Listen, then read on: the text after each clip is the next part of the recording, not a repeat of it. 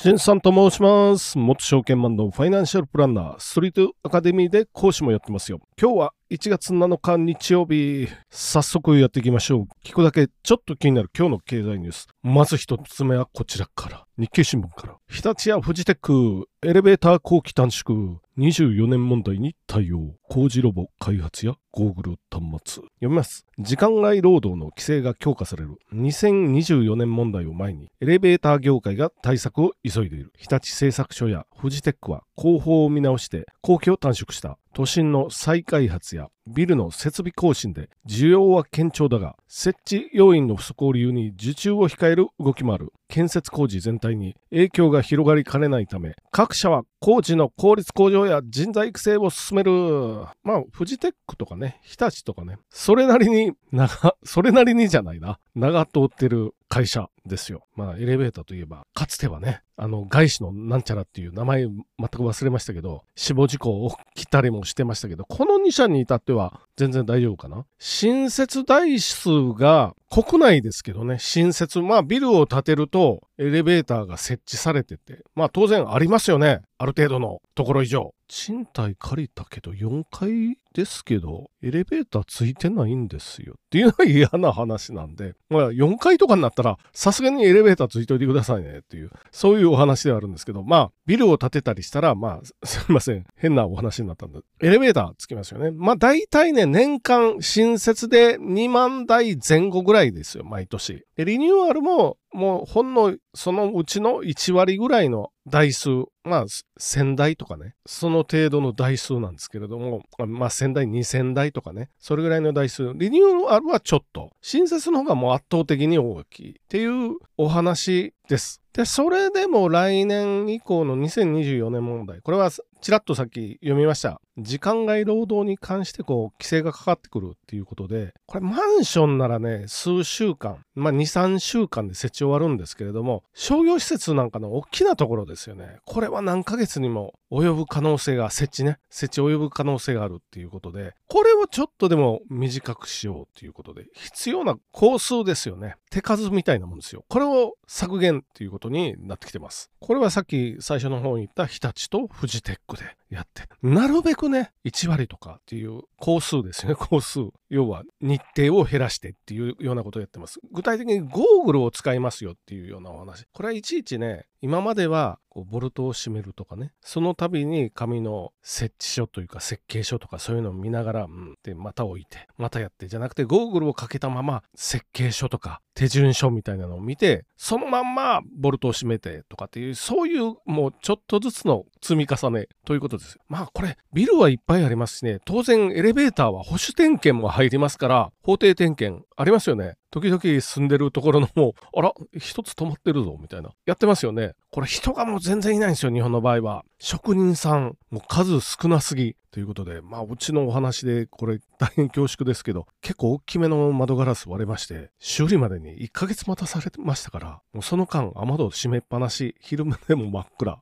で、隙間風入ってきますよ、みたいな。これぐらい待たされて、それでもいないですよ。もう、あらゆるところにそれが発生してますから、エレベーターもそう。で、エスカレーターなんていうのもね、設置もあるし、保守点検もあるし、ですよね。家の中のことでも、配管とかね、下水とかね、下水なんて詰まったらこれ大変ですですよっていうお話。これに関しても、人いないですよ。いいなやってくれる人いなくなってますよって今、そういうお話。まあ、いろいろいろいろこれ、日本中でおそらくこっから先、かなり激しく起こってきそうかなと。これどうすんのと。一つはこの高数べらしですよね。手数べらし。みたいなことをやっていく。部品も減らさないといけない。まあ減らした方がいいでしょう。あるいはもう共通のなんかもうコモディティ化するっていうか共通化ですよね。して、職人さんが、まあ駆け出しの人とかでもできるようにするとか、これなっていかないと結構大変かな。配管、配管まで言いましたけど、あと電線とかね。今、大変ですよ、あの震災のところ。電気はやらないといけない。もう下水道から上水道からべきべきだわ。もちろん家も倒れてますよって。これどうすんのって、もう職人さん、まあ何回も言って恐縮なんですけど、いないんで、これね。そして、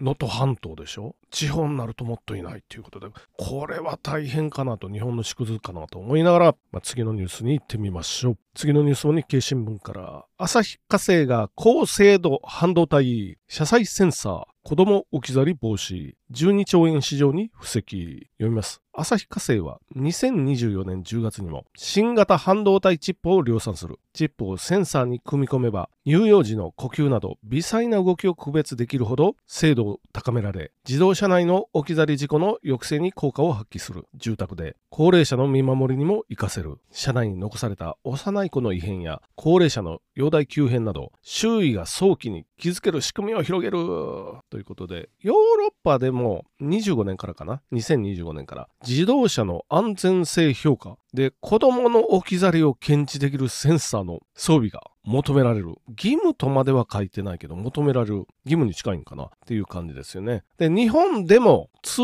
園バスで義務付けられた。もうすでに義務付けられてますよっていうことでね、去年なのか一昨年なのか、ありましたよね。1件か2件か忘れましたけど、子供が通園バス、保育園のバスの中に置き去りにされて、暑い時期だったんで亡くなってしまったっていう、こう、痛ましい事故がありましたんです。これがもう義務付けられたということは、そういう事故は結構減ってくるかな。で、一発目のニュースにも、人が少なくなってますよって、もう職人さんなんて特に足りないですよっていうニュース読みましたけど、これ自動化できるとこはどんどん自動化していかないと、もう人に余裕はないぞと。あるいはもう単純作業とかね。これ見張り板の役目ですよ。こういうのはもうセンサーに任せてしまう。これ、うまくいけばいろんなことに応用が効いてっていうお話ですよね。まあでもね、ほんのいつぐらいだ ?20 年ぐらい前かな。監視カメラに対してだけでも、わーわーギャーギャー反対反対大反対っていう声が上がってましたけど、これも一種の監視カメラではありますよ。車の中。で、これ反対しますかって、まあ、するわけないっていうお話ですけど、いろんな防犯上もこういうセンサー、カメラね、いろんなところに使っていって、で、これは無人店舗とかにもいろいろ応用は効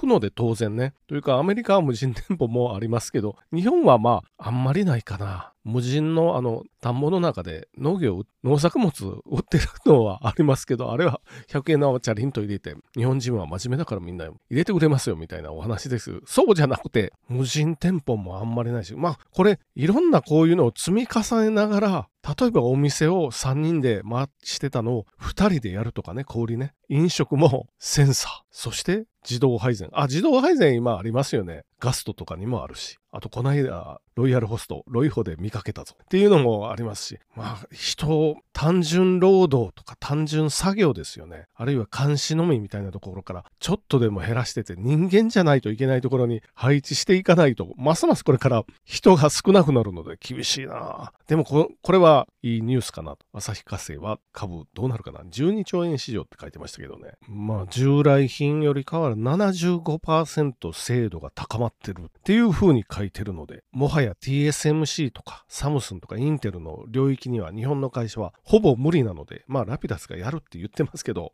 ほぼ無理なんでそれを除くと、まあラピダスは僕はちょっとかなり厳しいなと思いますけど、でもこういう半導体ですよね。たくさんいるような半導体で頑張ってほしいなと思いながら最後のニュースに行ってみましょう。最後のニュースは民株マガジン。NISA ほったらかし投資で1億円を築く。名物インデックス投資家に聞く新 NISA で気をつけるべき2つのポイントと最強の投資戦略。読みます。新 NISA はインデックス投資との相性が抜群です。と語るのは名物インデックス投資家の人だ。水瀬氏だ。って書いてますよね。ブログや書籍はお金は寝かせて増やしなさい。などでインデックス投資の手法や魅力について発信されてきた。新 NISA を活用し、ほったらかし投資で資産を築く方法を聞いた。まあ、こんなところにしとこうか。これコラムなんでね、雑誌例えばそうですね、気をつけるべき2つのポイントとタイトルで書いてあるので、じゃあポイントって何ですかっていうお話をしときましょう。まず1つ目のポイントは、誰しも投資に回してはいけないお金というものが、まあ、そのお金はのけといてねっていうお話ですよ。要するに病気とかね、突発的な災害とかですよ。地震があって家がもうむちゃくちゃになったと。これ全部投資してるぞ。しかも今ちょっとマイナスになってますよ。みたいなお話がないように、緊急予備資金はどれぐらいかっていうのを、とりあえずこちら緊急対策資金は予備資金ね、置いといてくださいっていう、まあそういうお話。で、これ記事にはないんですけど、よくこれ聞かれます。どれぐらいの、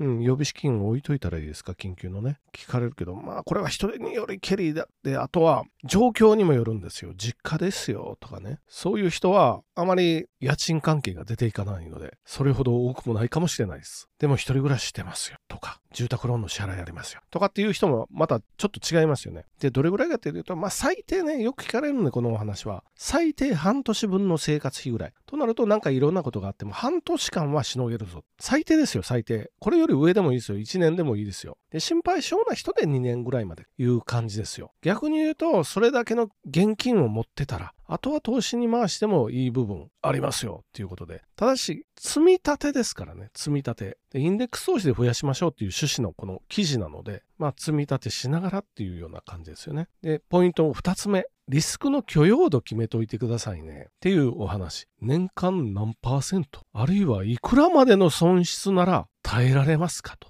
やってみたらわかると思うんですけど、今まで積み立てたものが3割減って耐えられますかっていうお話ですよ。これは実際にコロナのとこに、あ、時に起こり得ましたから、まあ、あの時はね、脱落者続出みたいな、積み立て NISA 当時や、ありましたけど、制度として、辞めてる人いっぱいいるみたいな、そんなお話。いや、今ずっとプラスですけどね、みたいな、そういう人たちいっぱいいますけど、じゃあマイナスに転じたい。まあ今、これ想像でしか見れないですよね。半分になって、精神的に耐えられますかっていうと、耐えられないですよね、普通は。で、コロナなんていうのは未知のウイルスみたいな話になったので、もっと下がる、もっと下がるという。この恐怖感から、もう、いや、とりあえず損失だけ確定しとこう。もうやめてしまおう、売ってしまおう。もっと下がるでしょう、こんなわけのわからないウイルスが来たら。っていう、大体、それがそこでしたよ、みたいなお話で、半年で元に戻ってるんで、あの時、買い増ししてたらってできないね、買い増しは怖くて。っていう、まあ、いくらぐらい損失が出ても大丈夫か。この2つのポイントらしいです。この記事によればね、もう一回言いますよ。1つ目は、どれぐらいのお金を投資に回したらいけないのかっていうお金ですよね。お金を決めときましょうね。っていうことですね。二つ目は投資に回したお金がどれぐらい減っても、あるいは何パーセント、何円でも耐えられるかどうか。まあ、この2つぐらいを決めときましょうということですよね。まあ、新 NISA 始まって無期限ですからね。これは30年とかもし積み立てできる人は、この記事のタイトルがほったらかし投資で1億円を築くというやつなんで、30年ぐらいかけられる人は、普通の、普通のっていうか、